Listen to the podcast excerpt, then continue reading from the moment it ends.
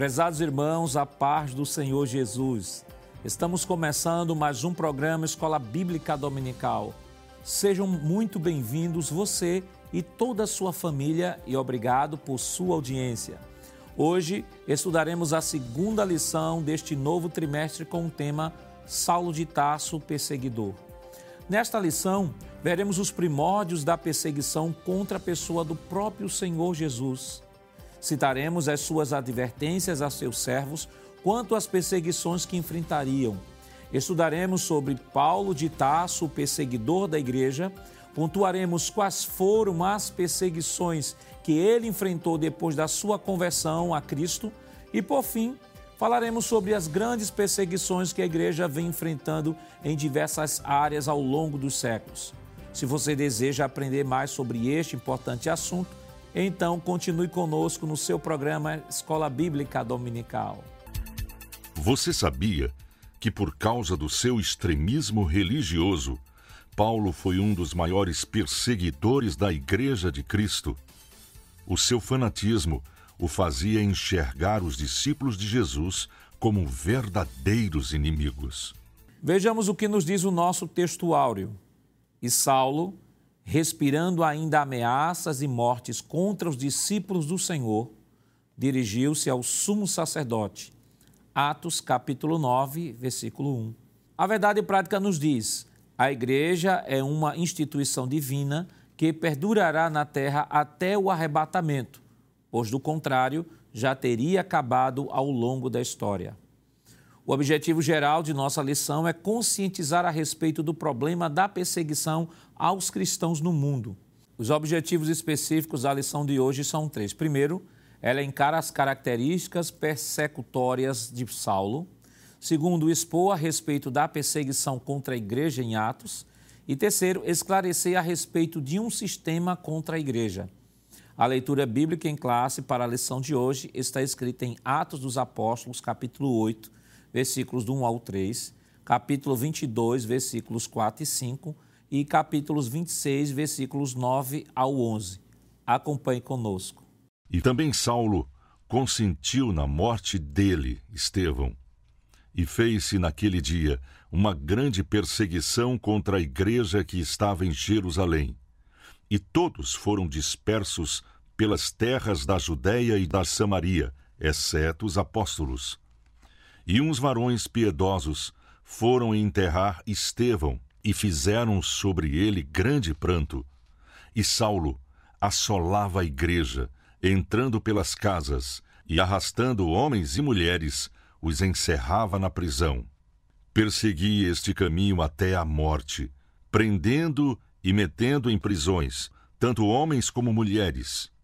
Como também o sumo sacerdote me é testemunha, e todo o conselho dos anciãos, e recebendo deles cartas para os irmãos, fui a Damasco, para trazer manietados para Jerusalém aqueles que ali estivessem, a fim de que fossem castigados.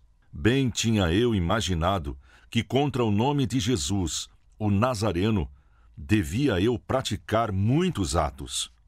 O que também fiz em Jerusalém. E havendo recebido poder dos principais dos sacerdotes, encerrei muitos dos santos nas prisões, e quando os matavam, eu dava o meu voto contra eles. E castigando-os muitas vezes por todas as sinagogas, os obriguei a blasfemar, e enfurecido demasiadamente contra eles, até nas cidades estranhas os persegui.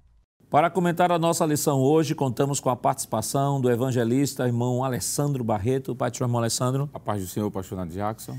E contamos também com a participação do auxiliar e professor, o irmão Jonas Santana. Parte do irmão Jonas. Paz do Senhor, pastor Nath Jackson.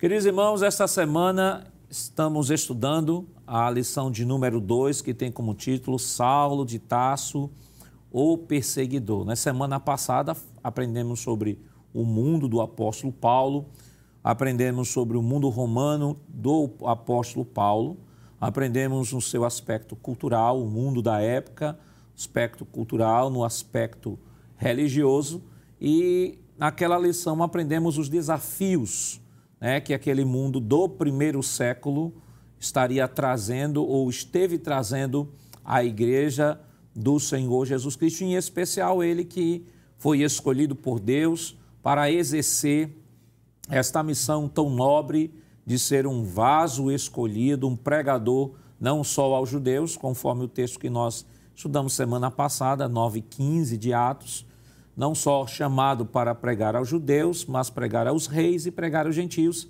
embora o seu ministério tenha se desenvolvido mais em meio aos gentios. E esta semana nós estaremos estudando Saulo de Tasso, o perseguidor. É claro que essas três primeiras lições é, precisamos tomar cuidado porque elas estão tão próximas. Né? A primeira é uma visão geral, uma introdutória para todo o conteúdo do trimestre. E essa lição desta semana, ela é também bem próxima da lição da, da próxima semana, que vai falar sobre a sua conversão. Então, chamamos a atenção do professor para que nesta lição se atenha aos objetivos da lição desta semana, né, que o autor elenca como primeiro lugar, elencar as características persecutórias de Saulo, segundo expor a respeito da perseguição contra a igreja em Atos e terceiro esclarecer a respeito de um sistema contra a igreja. O caso da conversão de Saulo vai ser tratado na próxima semana. Isso é, é importante pontuar, irmão Alessandro, para que de repente o professor não possa adiantar a matéria, né? não possa trazer de repente a conversão de Saulo para a lição de hoje e quando for na próxima semana ter de trabalhar novamente a, a lição sobre a conversão de Saulo. Perfeito, pastor. É, como o senhor bem já falou, as lições elas estão bem interligadas, é? E se a gente não se delimitar basicamente na, no ponto central da lição, corre esse risco realmente de avançar o assunto e terminar comentando o que será feito no próximo domingo. Mas, como o senhor bem disse, o título da lição, pastor, já nos permite, é, de alguma forma, é, circundar o assunto, delimitando, falando sobre a questão da perseguição. E, inclusive, um dos pontos da lição, que é o segundo, é expor a respeito da perseguição contra a igreja a partir do livro de Atos, que é o livro histórico, é onde mostra a história da igreja cristã. E, se o senhor permite, pastor, seria interessante já de forma introdutória dizer que essa questão da perseguição aos servos de Deus é muito amplo na Bíblia. Né? Desde o Antigo Testamento, por exemplo, que a gente vê narração nos Salmos falando sobre a perseguição. Só citando, por exemplo, Atos, quer dizer, Salmos 7, versículo 1 e 2, Atos, quer dizer, Salmos 31, 14 ao 16, são salmos que mostram servos de Deus sofrendo algum tipo de perseguição é, Salmos também 142, verso de número 6 e 7, e também 119, verso 157. São textos que mostram que perseguição não é algo só do Novo Testamento, perseguição aos servos de Deus. Agora, de forma específica, já que vamos tratar sobre igreja, pastor, seria interessante, como sugestão, o caro professor, começar essa narrativa falando sobre a igreja. Então, falar sobre igreja não pode negar de falar sobre o próprio Cristo, não é? Jesus, inclusive, ele sofreu perseguição também, não é? A sua prisão, a sua condenação foram resultados de perseguição que Jesus sofreu e que essa perseguição ele vai dizer que assim como ele sofreu, pastor, a igreja também sofreria. Há um texto que a gente pode citar que é de Marcos, capítulo de número 11, versículo 18, que nos diz que os escribas e príncipes dos sacerdotes, tendo ouvido isto, buscavam ocasião para matar a Jesus. Então veja que já é uma alusão a um tipo de perseguição, perseguição agora física, na pessoa do Senhor Jesus. Né? Durante seu ministério aqui na terra, por exemplo, só adiantando essa expressão aqui, Jesus deixou muito claro aos seus discípulos de que a igreja sofreria uma perseguição muito grande, por amor ao Evangelho. Eu quero citar aqui ainda um texto, pastor, que está escrito no Evangelho de João, capítulo de número 16. Esse texto é muito elucidativo para a lição de hoje, capítulo 16, versículo 1 e 2. Diz assim: Tenho-vos dito estas coisas para que vos não escandalizeis. Aí Jesus continua: Expulsar-vos-ão das sinagogas, vem mesmo a hora em que qualquer que vos matar cuidará fazer um serviço a Deus. É justamente isso que vai acontecer com Paulo, veremos isso mais na frente, não é? Ele vai perseguir a igreja achando que estava fazendo a vontade de Deus. Outro texto, se de repente o caro professor queira anotar, e aqui eu já estou indo para o final da minha fala, está em Mateus, pastor, capítulo de número 10, versículo 34. Jesus, falando sobre essa questão da perseguição, diz: Não cuideis que vim trazer a paz à terra, não vim trazer a paz, mas a espada. Esse texto é até um pouco mal interpretado por alguns, quando Jesus disse que não veio trazer a paz, mas a guerra, ele não está falando de movimento revolucionário, rebelião, não. Ele está dizendo: olha, aqueles que me seguirem, se preparem, que vocês vão ter também perseguição, assim como eu fui perseguido. Textos que aludem isso aí é, por exemplo, Apocalipse 1 e 9. João disse que estava preso porque estava pregando o evangelho. E ainda Apocalipse 2 e 10, João escreve dizendo as palavras de Jesus, né? Que os discípulos, os servos do Senhor seriam perseguidos e martirizados por amor ao Evangelho. Então, a temática dessa lição é mais ou menos isso: falar sobre a perseguição à igreja, claro, a partir de Paulo em diante. E, irmão, irmão eh, Jonas, o irmão Alessandro trocou aqui no assunto interessante, é que é, a maneira como ele trabalhou mostrou de que esta perseguição à igreja já é a repercussão da própria perseguição ao próprio Senhor Jesus. Né? Ele citou diversos textos aqui. Eu queria também citar aqui um texto, é, Mateus capítulo 26, versículo 3 ao 5, diz o seguinte: Depois os príncipes dos sacerdotes e os escribas e os anciãos do povo reuniram-se na sala do sumo sacerdote, o qual se chamava Caifás, e consultaram-se mutuamente para prenderem Jesus com dolo e o matarem. Há um outro texto também que está em João capítulo 11, João capítulo 11, versículo 45. E aqui, a partir desse texto, eu queria lhe fazer a pergunta. João capítulo 11, versículo, a partir do versículo, digo, 46. O texto diz o seguinte: Mas alguns deles foram ter com os fariseus e disseram o que Jesus tinha feito. Depois, os principais dos sacerdotes e os fariseus formaram um conselho e diziam: Que faremos? Porquanto este homem faz muitos sinais. Se o deixarmos assim, todos crerão nele, e virão os romanos e tirar-nos-ão o nosso lugar e a nação.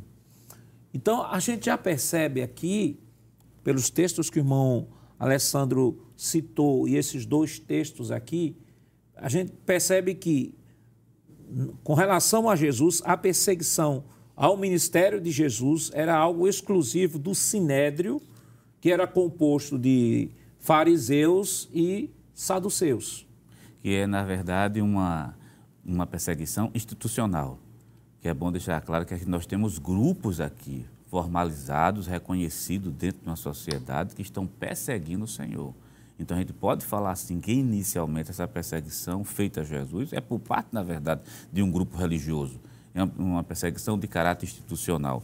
É, até acrescentando João capítulo 5, pastor, e versículo 16, mostra claramente essa intenção de matar o Senhor. Uhum. E, por causa, e por esta causa os judeus perseguiram Jesus. É uma das primeiras vezes que a gente vê a palavra perseguição atribuída, é, sendo relacionada à pessoa do Senhor, persegue, perseguiram Jesus e procuravam matá-lo. Então não era somente uma perseguição para prender, era uma perseguição para é uma perseguição no intuito de matá-lo. E o versículo que o Senhor leu, João capítulo 11, versículo 46 até o versículo 47, mostra na verdade esse conselho que era feito justamente para matar o Senhor, porque o Senhor se constituiu em uma ameaça para a religião dos fariseus, por e, isso que ele E diz, assim, não só a religião, mas até uma ameaça política, né? Porque sim, ele diz assim, uhum. se o deixarmos assim, versículo 48, 48 do capítulo 11, todos crerão nele e virão os romanos e tirar-nos-ão o nosso lugar e a nação. Uhum. Então, havia um objetivo espiritual, sim. Eles reconheciam que haviam sinais, uhum. como o próprio Nicodemos, João 3, né? João 3, Nicodemos vai dizer assim, olha, ninguém faria isso que tu fazes se Deus não for com ele. Havia, na verdade, um reconhecimento é, de que havia operosidade na vida de Jesus, Mas a preocupação deles maior não era nem com o sobrenatural, não era com vida, não era com nada. Era com a, o seu lugar, né? a sua benesse em relação ao poder de Roma. Isso vai ficando mais evidente lá no capítulo 18 do livro de João, quando os escribas e, e os fariseus fazem pressão em Pilatos uhum. e dizem de maneira muito clara que se houver um reconhecimento de Jesus como rei, ele não está honrando a César. Então, Jesus se constituiu naquela época uma ameaça política para o fariseu, não somente uma ameaça religiosa. Então, aí está a intenção de perseguir e, além de perseguir, também matar, que matando seria justamente tirar, tirar, tirar ele de cena. Dizendo, não, e outra coisa, essa perseguição não se estendeu, não está relacionada só a Jesus, mas foi expandida para os seus discípulos. Por livro que no livro de Atos dos Apóstolos a gente vê a igreja sendo perseguida. E isso vai se expandir ao longo dos séculos, pastor.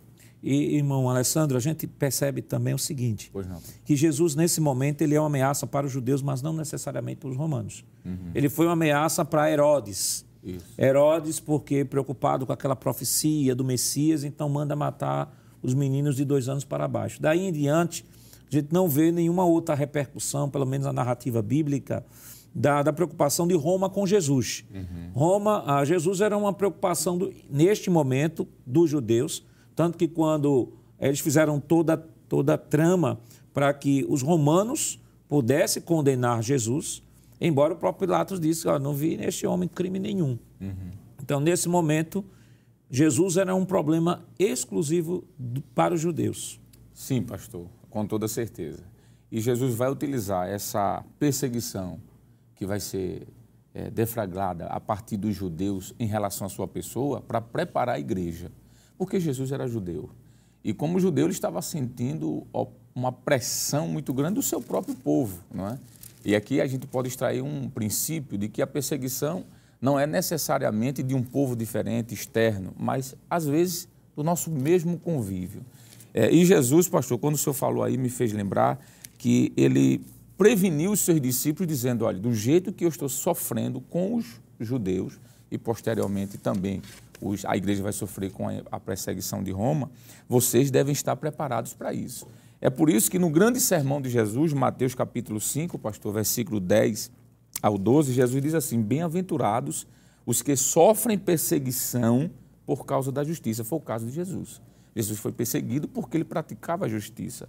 Porque deles é o reino do céu. Aí ele diz: Bem-aventurados sois vós quando vos injuriarem e perseguirem, que foi isso que os judeus fizeram com Jesus, e mentindo disserem todo mal contra vós por minha causa.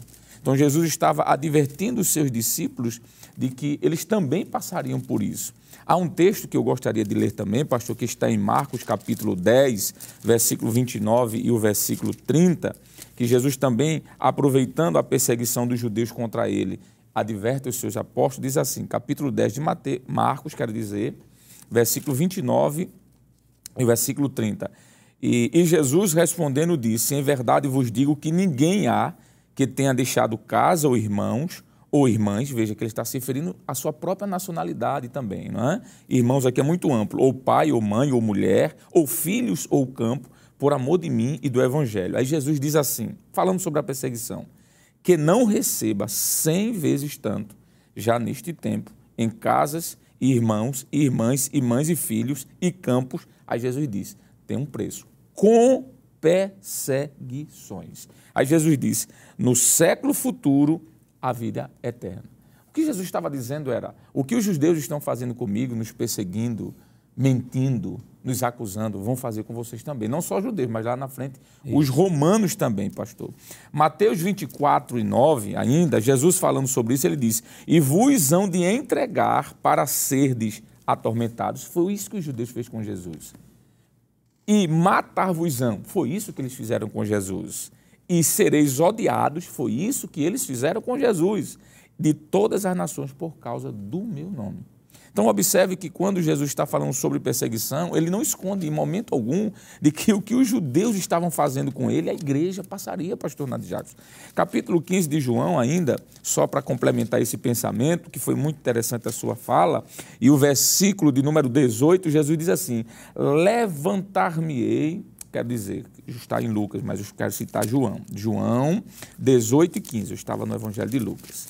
João quero dizer, corrijo, 15, 18, perdão mais uma vez. João 15, 18, Jesus diz assim: Se o mundo vos odeia, sabei que primeiro do que a vós me odiou a mim mesmo. Jesus estava utilizando a sua experiência dentro do mundo judaico para dizer àqueles discípulos: se preparem, porque a perseguição vai ser ferrenha. E eu concluo, finalizo, citando ainda Lucas 6, verso 22. Veja o que é que Jesus disse. Nenhum dos discípulos acompanhou Jesus, pastor, sem ser avisado dessa perseguição. Bem-aventurados sereis quando os homens vos odiarem. Foi isso que os, os, judeus fizeram com Jesus. Jesus foi odiado pelo seu própria uhum. nação. Vos odiarem e quando vos separarem e vos injuriarem e rejeitarem o vosso nome como mal, é, por causa do Filho do Homem. Então, Jesus é um protótipo, ele é um exemplo de quem seguiu, é, sofreu, quer dizer, perseguição, e ele deixa claro à igreja de que isso aconteceria também com seus discípulos. Isso, essa visão panorâmica que o irmão Alessandro trouxe, irmão Jonas, nos deixa claro que a perseguição aos discípulos de Jesus seriam exclusiva devido à própria pessoa de Jesus. É porque, por exemplo, do ponto de vista, do ponto de vista religioso, nós aprendemos a semana passada de que o mundo romano era muito eclético. Uhum. Todas as pessoas pod poderiam é, exercer qualquer tipo de religião, desde que reconhecesse o, o César como o Senhor e praticasse o culto ao imperador.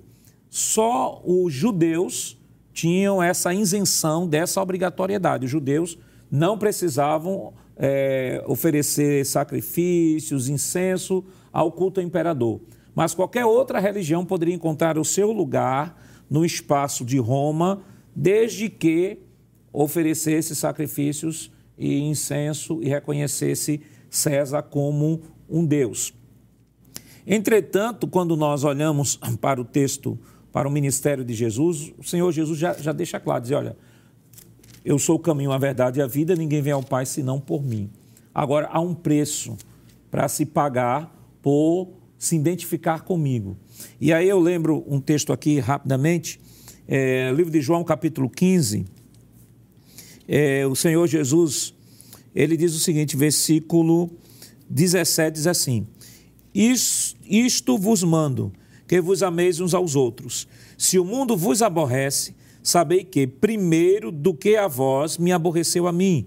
Versículo 19: Se vós fosseis do mundo, o mundo amaria o que era seu, mas, porque não sois do mundo, antes eu vos escolhi do mundo, por isso é que o mundo vos aborrece. E ainda, João capítulo 17, na oração sacerdotal, Jesus diz o seguinte, versículo, versículo 14: Deles a tua palavra e o mundo os odiou, porque não são do mundo, assim como eu não sou do mundo. Então, isso deixa claro, irmão Jonas, de que não era o fato ah, de ser um novo grupo religioso que estava surgindo no, no Império, ou uma nova religião que estava surgindo no Império, que estava havendo, de certa forma, uma indisposição dos religiosos. Na verdade, o que nós podemos perceber à luz do texto é que é o Senhor Jesus que está se apresentando, é o Senhor Jesus que, no meio dos judeus, diz que ele o Pai é um, e os judeus dizem que ele está blasfemo, ele é um falso profeta.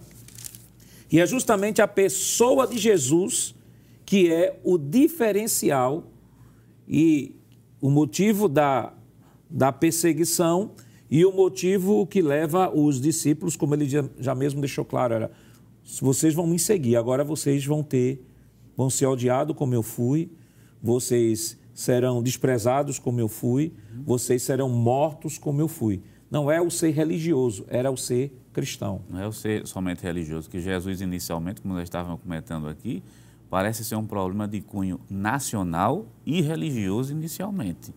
Você somente para o judeu, você não tem um problema ainda para os romanos nesse problema. Mas quando o judeu passa, quando o Império Romano passa, você vê que a perseguição agora não é somente de caráter religioso, é porque a gente tem dois sistemas muito bem estabelecidos. Existe um sistema mundano E na pessoa de Cristo a gente tem o reino de Deus.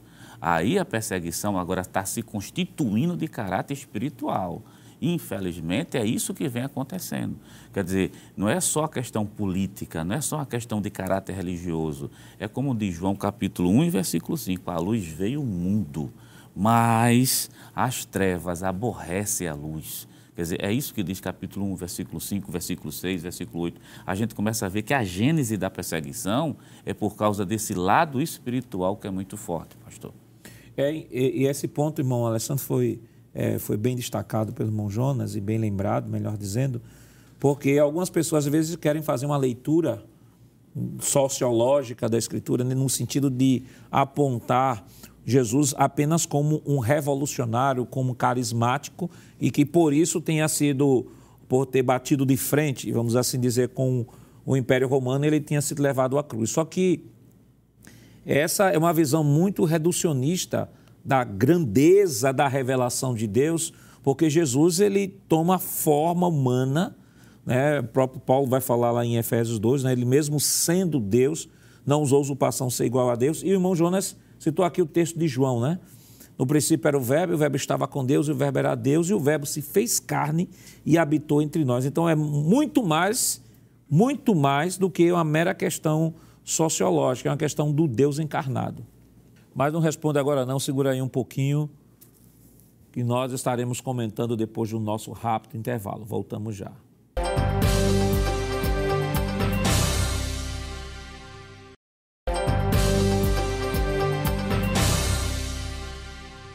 Queridos irmãos, estamos de volta em seu programa Escola Bíblica Dominical e esta semana estudando a segunda lição que tem como título Saulo de Tarso, o Perseguidor. É, no bloco anterior, nós estávamos comentando que algumas pessoas, às vezes é, apenas sob um olhar sociológico da Escritura, querem conceituar o Senhor Jesus como um mero líder revolucionário e carismático. Mas deixamos claro de que João mostra de que é muito mais do que isso. Né? João 1 em 1 vai dizer que no princípio era o verbo, o verbo estava com Deus e o verbo era Deus e o verbo se fez carne e habitou entre nós. Paulo, em contrapartida, também vai lá em Efésios 2 dizer que mesmo sendo Deus, não usou de usurpação ser igual a Deus. Irmão Jonas arrematou na, na, na, no bloco anterior de que não era apenas uma mera questão política, filosófica, ideológica, era a revelação de Deus, era o reino de Deus que estava sendo manifesto por meio do Senhor Jesus. Sem sombra de dúvida, pastor. E aí o motivo da ira das trevas, não é? Contra a pessoa de Cristo se justifica o porquê tanta perseguição, uma ferrenha perseguição, porque ali estava nada mais, nada menos do que o Cristo encarnado. Então havia uma intenção declarada das trevas para que houvesse uma frustração até no plano salvífico, né? para que Cristo viesse até nem cumprir aquilo que para qual ele foi designado. E, pastor, essa perseguição que é feita a Cristo, como estávamos falando, enquanto o senhor estava conversando aqui com o professor Jonas, me fez lembrar o versículo 20 do capítulo 15 de João, quando o próprio Jesus disse: Se a mim me perseguiram, também vos perseguirão a vós. É isso que vai acontecer com a igreja a partir da pessoa de Saulo, que é o título da lição, né? Saulo de Tarso, o perseguidor. É, ainda antes de falar sobre Saulo, mas sobre Cristo, já que o senhor fez essa pergunta sobre o Verbo encarnado, há um texto que também é muito forte sobre isso e que esclarece um pouco, inclusive escrito por Paulo, né? quando na sua segunda carta a Timóteo, no capítulo de número 3, versículo 12, Paulo disse assim: E também todos os que piamente querem viver em Cristo Jesus padecerão perseguições. Cristo foi o modelo, não só o modelo de piedade, de vida santa, mas também de como é a vida daquele que procura buscar a Deus e viver de forma pia, de forma santa. Né? E falando aí sobre Paulo, pastor, é interessante dizer de que ele assim como os judeus perseguiram a Cristo, ele deu continuidade, não é? Depois que Cristo sai, vamos assim dizer, da história, porque ele morre, ressuscita, é assunto ao céu, a igreja fica. E aí é onde vai entrar a lição agora especificamente sobre Saulo, o perseguidor. Ele foi um grande perseguidor da igreja, inclusive por conta da religiosidade. Foi comentado aqui de que Jesus sofreu uma perseguição não só, podemos dizer também, institucional, política, ideológica, mas também uma perseguição ferrenha no campo da religiosidade. E o próprio apóstolo Paulo nos diz isso quando ele escreve sua primeira carta a Timóteo, capítulo 1, versículo 13. Ele diz que foi blasfemo, perseguidor e opressor da igreja. Veja, são três verbos fortíssimos: blasfemo, opressor e perseguidor. E no capítulo 8 de Atos dos Apóstolos, versículo 3, ele diz que ele assolava a igreja, é muito forte essa expressão, não é, pastor? Sobre a uhum. perseguição, uhum. assolar. Assolava a igreja entrando pelas casas, olha que nível de perseguição, arrastando homens e mulheres e o encerrava nas prisões.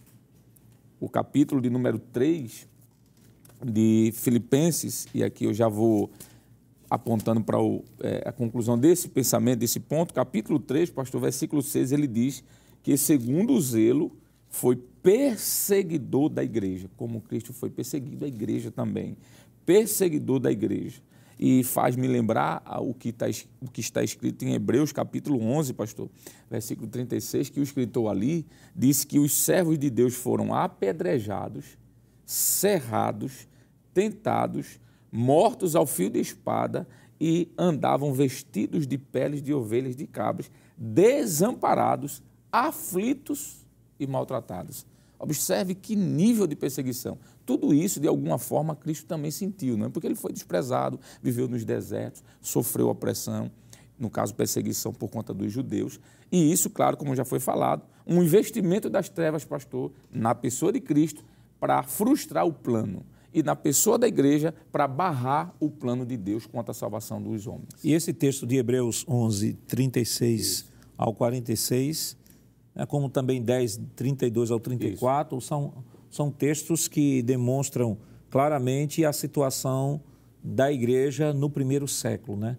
Muitos cristãos foram mortos, das mais diversos, é, foram mortos nos mais diversos Isso. métodos. Isso. Né? Nós temos, por exemplo, aqui a informação, a curiosidade. Por exemplo, o apóstolo Pedro ele foi crucificado de cabeça para baixo em Roma. Simão foi crucificado em Beirute. André foi preso em uma cruz, dali pregou aos seus perseguidores até morrer em Petras. Filipe foi crucificado em Herápolis. Paulo, decapitado por Nero em Roma. Bartolomeu foi esfolado vivo em Albanópolis. Tiago foi decapitado em Jerusalém. Tadeu foi morto em Beirute. Mateus sofreu martírio ao fio da espada na Etiópia. Tiago Menor foi lançado no pináculo do templo de Jerusalém e depois espancado até morrer. João foi posto num caldeirão fervente, escapou da morte e foi deportado para Patmos, e este é o, é o único apóstolo em que a tradição estabelece de que ele morreu de morte natural. Tomé foi morto por lanceiros próximo a Medras, Marcos morreu em Alexandria, Lucas foi enforcado numa oliveira na Grécia Barnabé apedrejado até a morte em Salônica.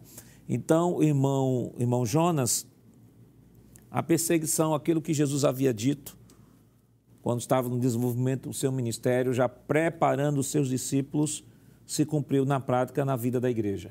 Perfeitamente. É com base em todas essas informações que o senhor está trazendo para a gente, informação de caráter extrabíblico, mas remete claramente àquilo que o senhor falou lá atrás, dizendo que os discípulos seriam perseguidos já foi comentado aqui também pelo evangelista, que essa perseguição ela não ficou extensiva, ela não ficou limitada só aos discípulos, vai se passar, se perpetuar pela igreja. A gente vai ter perseguições de, de, dois, de duas grandes frentes, né? Tem aquela perseguição que está com base na defamação e tem a perseguição que vai matar tem a perseguição individual, mas vai ter, ter, a perseguição institucional também, a perseguição imperial e assim sucessivamente, para barrar a, o crescimento da igreja e, acima de tudo, barrar a evangelização.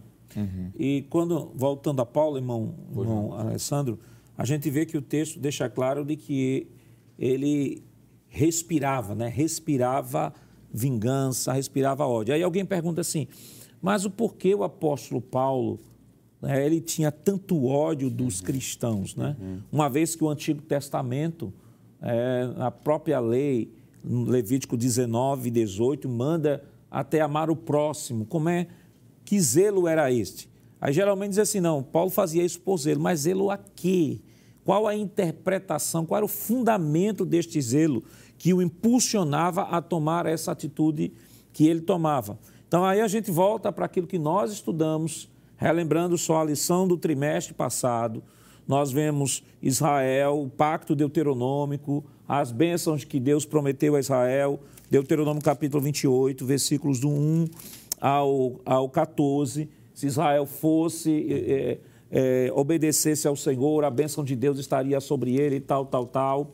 E se Israel não obedecesse ao Senhor, o que é que Deus iria fazer? A partir do versículo 15, do versículo 15 ao versículo 68, é a relação das maldições. E eu queria rapidamente destacar aqui, e uhum. o senhor comenta. Pois não. Por exemplo, versículo 15 diz: Será, porém, que, se não deres ouvido à voz do Senhor teu Deus, para não cuidares em fazer todos os seus mandamentos e os seus estatutos, que hoje te ordeno, então sobre ti virão todas as maldições e te alcançarão. Versículo 16. Uhum.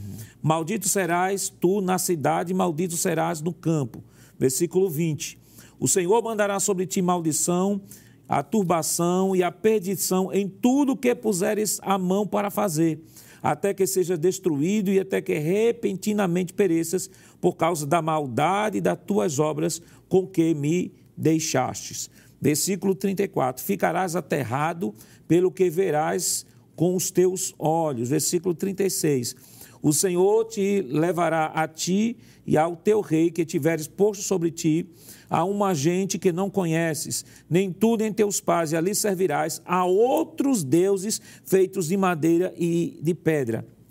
Então, em síntese, aqui que o, o capítulo é grande, mas em síntese, o que Saulo estava fazendo é o seguinte: a história de Israel mostra o que é que aconteceu com Israel quando Israel caiu na idolatria e permitiu falsos profetas, permitiu culto a outros deuses. Ele diz: Eu não vou permitir que a minha nação seja fique debaixo de maldição ou fique debaixo da, da, do castigo de Deus por conta de um falso profeta, que é assim como era visto o Senhor, uhum. um falso profeta. Então, e se esse falso profeta tem seus discípulos, então vamos acabar com esses discípulos até exterminá-lo para trazermos o povo novamente à prática da lei. Com toda certeza, pastor. E é à luz do que o senhor trouxe do Antigo Testamento que nós podemos dizer que o que motivou essa perseguição ferrenha de Saulo em relação à igreja foi a sua religiosidade muito acentuada. Ele era alguém muito religioso. Ele diz isso, nós já citamos aqui o que está escrito em 1 Timóteo 1 e 13, o capítulo de número 23 de Atos dos Apóstolos e o versículo de número 6 diz: E Paulo, capítulo de número 3, capítulo 23, quero dizer, versículo 6 de Atos dos Apóstolos. Diz assim, é, é, capítulo 23, versículo 6, eu estava lendo o versículo 3. E Paulo, sabendo que uma parte era de saduceus e outras de fariseus, clamou no conselho, dizendo: Homens, irmãos, eu sou fariseu, filho de fariseu, no tocante à esperança e à ressurreição dos mortos, sou julgado. Quando ele disse que era fariseu, filho, ele é bem Bem fato, sou fariseu, filho de fariseu. Ele está dizendo, eu sou zeloso pela lei. Então, esse zelo extremado, pastor, fez com que ele, para tentar erradicar, digamos, tudo que fosse contrário ao judaísmo, fizesse as aberrações que ele fez. Quando nós olhamos, por exemplo, para ainda livro de Atos dos Apóstolos, capítulo 26, veja o que é nos diz aqui, versículo 9. Bem tinha eu imaginado que contra o nome de Jesus de Nazaré deveria eu praticar muitos atos. Tem uma versão que diz muitas violências o que também fiz em Jerusalém. E havendo recebido a autorização dos principais sacerdotes, vejo o seu zelo, o seu radicalismo, não é? por conta desse princípio aí da, a, do que o senhor citou lá do texto do Antigo Testamento. Ele diz assim: Encerrei muitos dos santos nas prisões, e quando os matavam, eu dava o meu voto de autorização. Versículo 11: E castigando-os muitas vezes por todas as sinagogas, os obriguei a blasfemar, e, enfurecido demasiadamente contra eles. Veja que não é só uma religiosidade, mas é um radicalismo também muito alto. Diz assim: é, castigando muitas vezes por todas as sinagogas, os obriguei a blasfemar e enfurecido demasiadamente contra eles, até nas cidades estranhas os persegui, sobre o que, indo então a Damasco, com poder e comissão dos principais dos, sacer, do, do, dos sacerdotes. Então, é, essa religiosidade extremada, pastor, fez com que Paulo fosse um radical. Ele queria, na mente dele, estava fazendo o que era correto, e para fazer o que era correto, ele tinha que eliminar tudo que fosse contrário ao judaísmo. E o que é que estava em ascensão nesse momento? O cristianismo, não é? E por isso que ele disse que encerrou, estava demasiadamente enfurecido. E concluo citando aqui essa finalzinho desse versículo 11, que ele estava enfurecido demasiadamente. Quantas atrocidades Paulo não fez contra os cristãos por conta desse radicalismo e dessa religiosidade tão elevada, pastor? E o que o senhor falou me fez lembrar um texto que já foi citado, me parece até pelo senhor. Pois não. É, João capítulo 16, versículo 2, diz assim: Expulsar a fusão das sinagogas, vem mesmo a hora em que qualquer que vos matar cuidará fazer uhum. um serviço a Deus. Ou seja, Exato. é o zelo religioso. Estou fazendo isso por conta do zelo religioso que eu tenho. Então, essa era a visão de Paulo. A visão de Paulo seria baseada em tudo aquilo que ele já vem comentando. Jesus já era reconhecido pelos judeus, que os judeus, os judeus acusaram Jesus de Jesus se dizer ser igual a Deus que é o capítulo 5, versículo de João, capítulo 5, versículo 16, versículo 18. Versículo 18 é muito enfático quando diz: Por isso os judeus ainda mais procuravam matá-lo, porque não somente quebrava o sábado, mas também dizia que Deus era seu pai, fazendo-se igual a Deus. Porque ele está dizendo, ele tá dizendo o seguinte: Eu sou filho de Deus no mesmo sentido de ter a natureza do pai. Quer dizer, o que o senhor mencionou lá atrás sobre a questão da idolatria, que idolatria, então, na cabeça de Paulo, Jesus que estava se apresentando, né, era reconhecidamente como sendo Deus. E os judeus entenderam isso, entenderam mais do que muitas vezes outras pessoas, porque Jesus, quando dizia eu sou filho, estou dizendo, eu tenho a mesma natureza, em outras palavras, ele está se fazendo igual a Deus. Em outro episódio, no capítulo 8 do livro de João, também se faz a mesma coisa, os judeus o acusam perfeitamente sobre isso. Então, o que é que está acontecendo? A gente tem Paulo, que é extremamente zeloso. Né? Gálatas, capítulo número 1 e o versículo 13 diz assim: Porque já ouviste qual foi antigamente a minha conduta no judaísmo judaísmo, como sobremaneira perseguia a igreja de Deus e a assolava. Esse termo já foi mencionado aqui pelo evangelista, é muito forte. Assolava a igreja. Versículo 14. E na minha nação excedi em judaísmo a muitos da minha idade, sendo extremamente zeloso das tradições do meu pai. Quer dizer, Jesus sendo reconhecido como Deus. Capítulo 5, versículo 18. As tradições do fariseísmo sendo questionada pelos cristãos, que o próprio Jesus faz esse questionamento. Ouviste o que foi dito, porém eu digo dessa maneira. Então o cristianismo se constituiu uma ameaça. Então na cabeça de Paulo, então se ele perseguisse, se ele matasse, estaria prestando um serviço a Deus, como o próprio texto bíblico diz. Não é à toa que o versículo que foi mencionado aqui pelo evangelista, é, Alessandro, lá no capítulo 26 do livro de Atos dos Apóstolos, e o versículo 9 diz assim: Bem eu bem tinha eu imaginado que contra o nome do Senhor Jesus devia eu praticar determinados atos. Quer dizer, na cabeça de Paulo, ele diz: Eu estou prestando um serviço a Deus, eu estou zelando pela minha nação e pela minha religião, que segundo ele seria, na verdade, a religião verdadeira. Quais lições nós podemos extrair da nossa lição nesta semana? Mas isso é claro, nós estaremos comentando depois do nosso rápido intervalo. Voltamos já.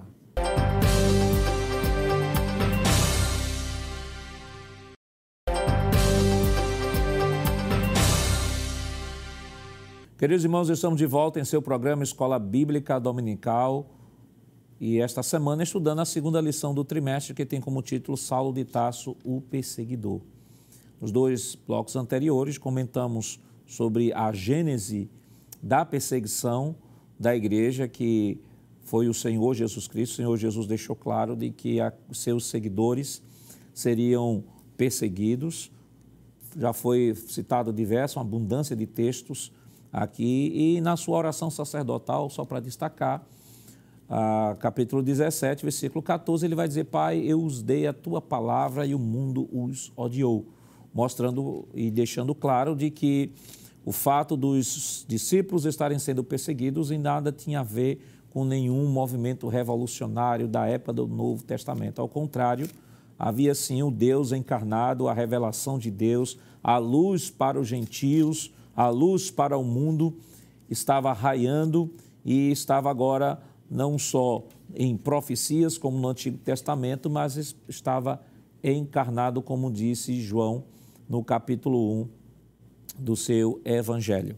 Então, irmão Alessandro, já falamos sobre Jesus, a perseguição aos discípulos, depois nós temos Saulo de Tarso levantando-se e perseguindo a igreja, baseada no zelo, no pacto deuteronômico, de lá Deuteronômio capítulo 28. Citamos aqui a curiosidade dos, dos diversos tipos é, de morte né, que uhum. os discípulos acabaram, acabaram tendo em relação à fé. Isso. E que lições a gente pode extrair dessa lição desta semana, sobretudo que nós temos também ao redor do mundo uma igreja perseguida. Pois não, pastor. Eu penso que o que a gente pode aprender, pastor, com esta lição é de que, porque nós somos servos de Deus, não estamos imunes a passar por perseguições.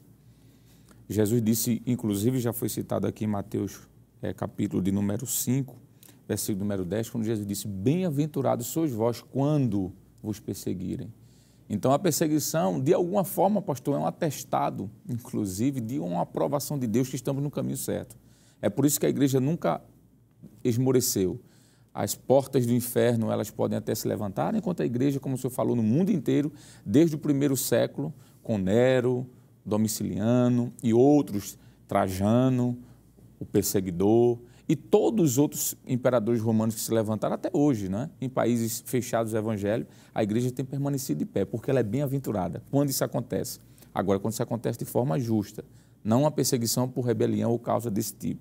Então, a primeira coisa que aprendemos é que devemos estar prontos a enfrentar a perseguição como resultado de uma vida fazendo a vontade de Deus. E o próprio apóstolo Paulo, pastor, que outrora fora perseguidor e depois se tornou perseguido pelo evangelho, ele diz isso.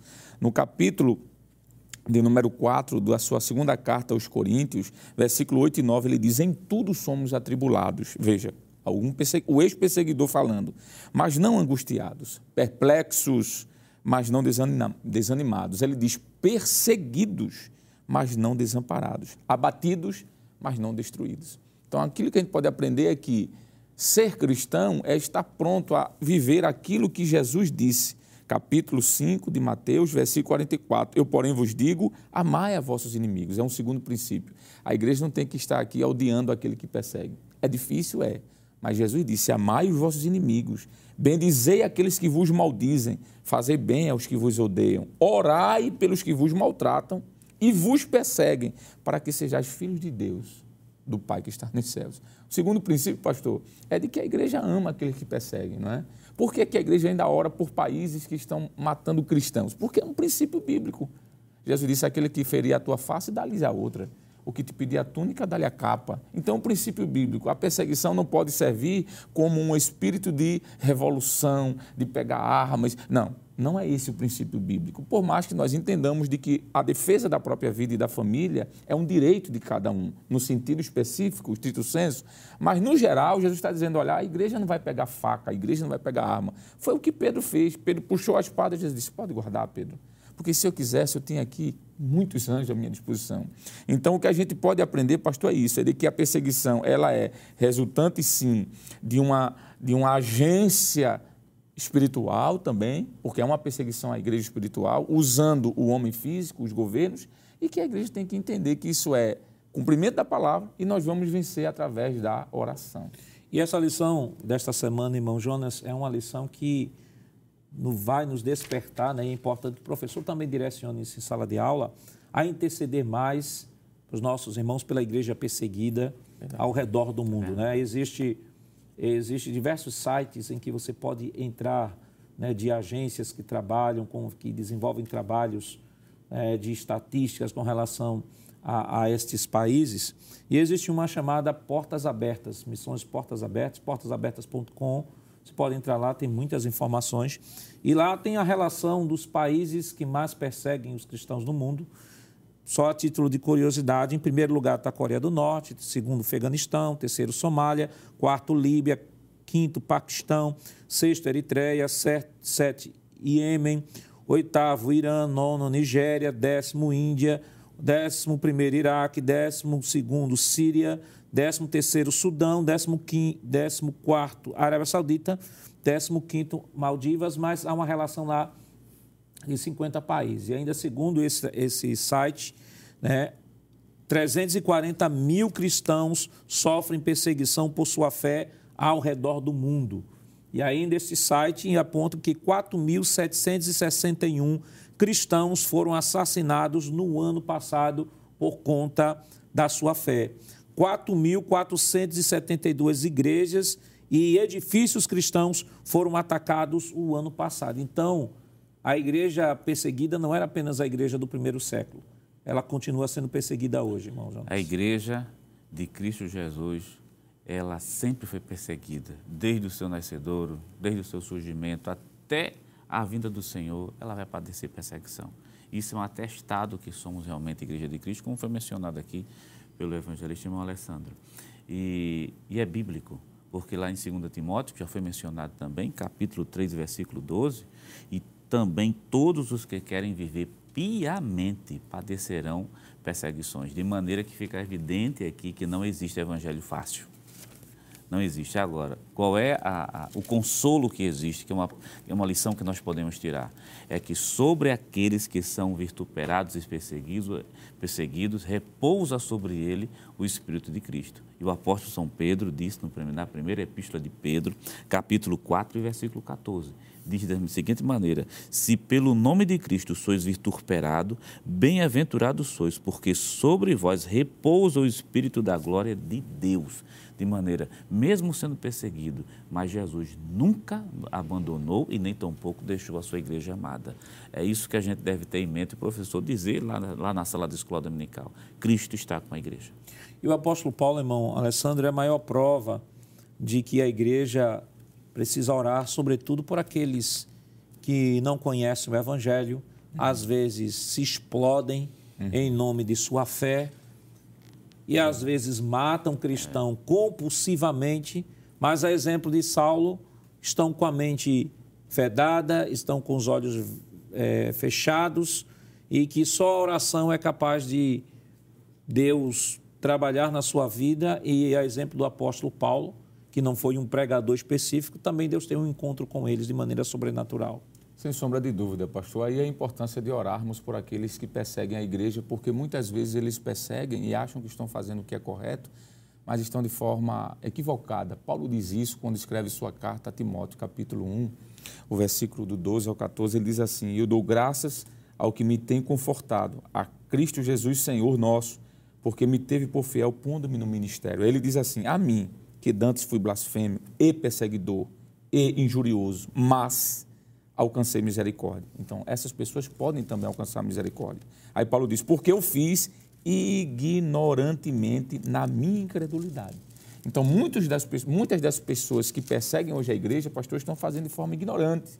Mas Paulo, escrevendo sua carta aos Coríntios, no capítulo, segunda carta, capítulo 12, versículo 10, ele dá uma, uma palavra de conforto à igreja. Ele diz assim: Por isso sinto prazer nas fraquezas, nas injúrias, nas necessidades, nas perseguições. Ele sentia prazer. E ele diz: Mas nas angústias, por amor de Cristo. Ele diz: Por quê? Quando estou fraco, é que sou forte. Então, Paulo diz: Olha, apesar das fraquezas, sinta alegria, nesse sentido de que você está sofrendo por amor a Cristo. Então, vale a pena. E se você está fraco, é nesse momento que Deus vai lhe dar força e você vai conseguir. Então, assim como Paulo foi ignorante e perseguiu a igreja, muitos fazem isso, pastor. Mas nós devemos orar por eles, para assim como Cristo teve um encontro com Paulo, lá em Atos capítulo 9, tenha um encontro com essas pessoas também. E, e nós fomos chamados, Paulo, o próprio Paulo deixa claro que nós fomos chamados não só para crer em Cristo, mas para padecer por Ele.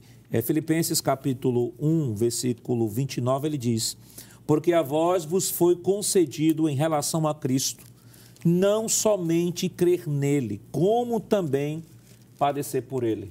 E o apóstolo Pedro, escrevendo aos dispersos, capítulo 1 de Pedro, capítulo 1, versículo 6 e 7, diz o seguinte: Em que vós grandemente vos alegrais, ainda que agora importa, sendo necessário, que estejais por um pouco contristados com várias tentações, para que a prova da vossa fé, muito mais preciosa do que o ouro, que perece e é provado pelo fogo, se achem em louvor e glória e glória na revelação do Senhor Jesus Cristo. Versículo 8, qual não vendo visto, não havendo visto a mais, no qual não vendo agora, mas crendo, vos alegrais com gozo inefável e glorioso, alcançando o fim da vossa fé, a salvação da alma. Portanto, esta é a nossa maior esperança. Aqui nesta terra tudo é temporal. Tudo um dia passará. Mas a nossa esperança é que um dia estaremos para sempre com nosso Senhor por toda a eternidade. Concluímos que, caso a igreja fosse uma mera organização humana, já teria sido destruído pelas grandes perseguições. Mas, por ser uma instituição divina edificada pelo próprio Cristo, é que a igreja subsiste ao longo dos séculos e continuará a subsistir até a vinda gloriosa de Jesus. Que Deus continue lhe abençoando em nome de Jesus. Queridos irmãos, depois de uma lição tão maravilhosa, vamos orar ao Senhor pedindo a sua bênção toda especial. Evangelista Alessandro, ore conosco. Sim, senhor, pastor. Querido Deus, neste momento nós queremos, Pai, levantar um clamor em relação à igreja, Senhor, perseguida, que neste exato momento em que estamos aqui, Deus, muitos dos teus servos estão sendo crucificados, apedrejados, enforcados, quem sabe decapitados ou qualquer outra atrocidade. Deus tem misericórdia destes filhos e filhas que estão lá, Senhor, pagando um preço por amor ao teu nome. Sabemos que é o cumprimento da tua palavra, mas te pedimos que o teu Espírito Santo continue os ajudando, fortalecendo, como disse o apóstolo Paulo, dando força, Senhor, no momento da fraqueza. Tem misericórdia, Deus, da tua igreja que sofre outros meios de perseguição sejam eles, Senhor, como foi comentado, perseguições institucionais, religiosas, quem sabe em outros campos, Senhor, que não foram mencionados neste momento. Tem misericórdia. Continua nos ajudando, Senhor, abençoando a tua igreja, os missionários que estão além mar, Senhor, pregando a tua palavra. Livra-os e guarda-os, Senhor, dando-lhes força e graça. Nós te pedimos uma bênção especial sobre a Rede Brasil, te pedimos uma bênção sobre o nosso pastor presidente, sobre a superintendência, o teu servo, o pastor Nadi Jackson e toda a equipe. Isso nós te clamamos, ó Pai, em nome de Jesus. Amém. Chegamos ao final do programa. Hoje estudamos sobre Saulo de Tarso, perseguidor. Na próxima semana, estudaremos a terceira lição com o tema A conversão de Saulo de Tarso. E esperamos contar mais uma vez com sua honrosa audiência. Lembrando que o programa Escola Bíblica Dominical vai ao ar na TV toda sexta-feira às 22 horas e reprisa no sábado às 16 horas.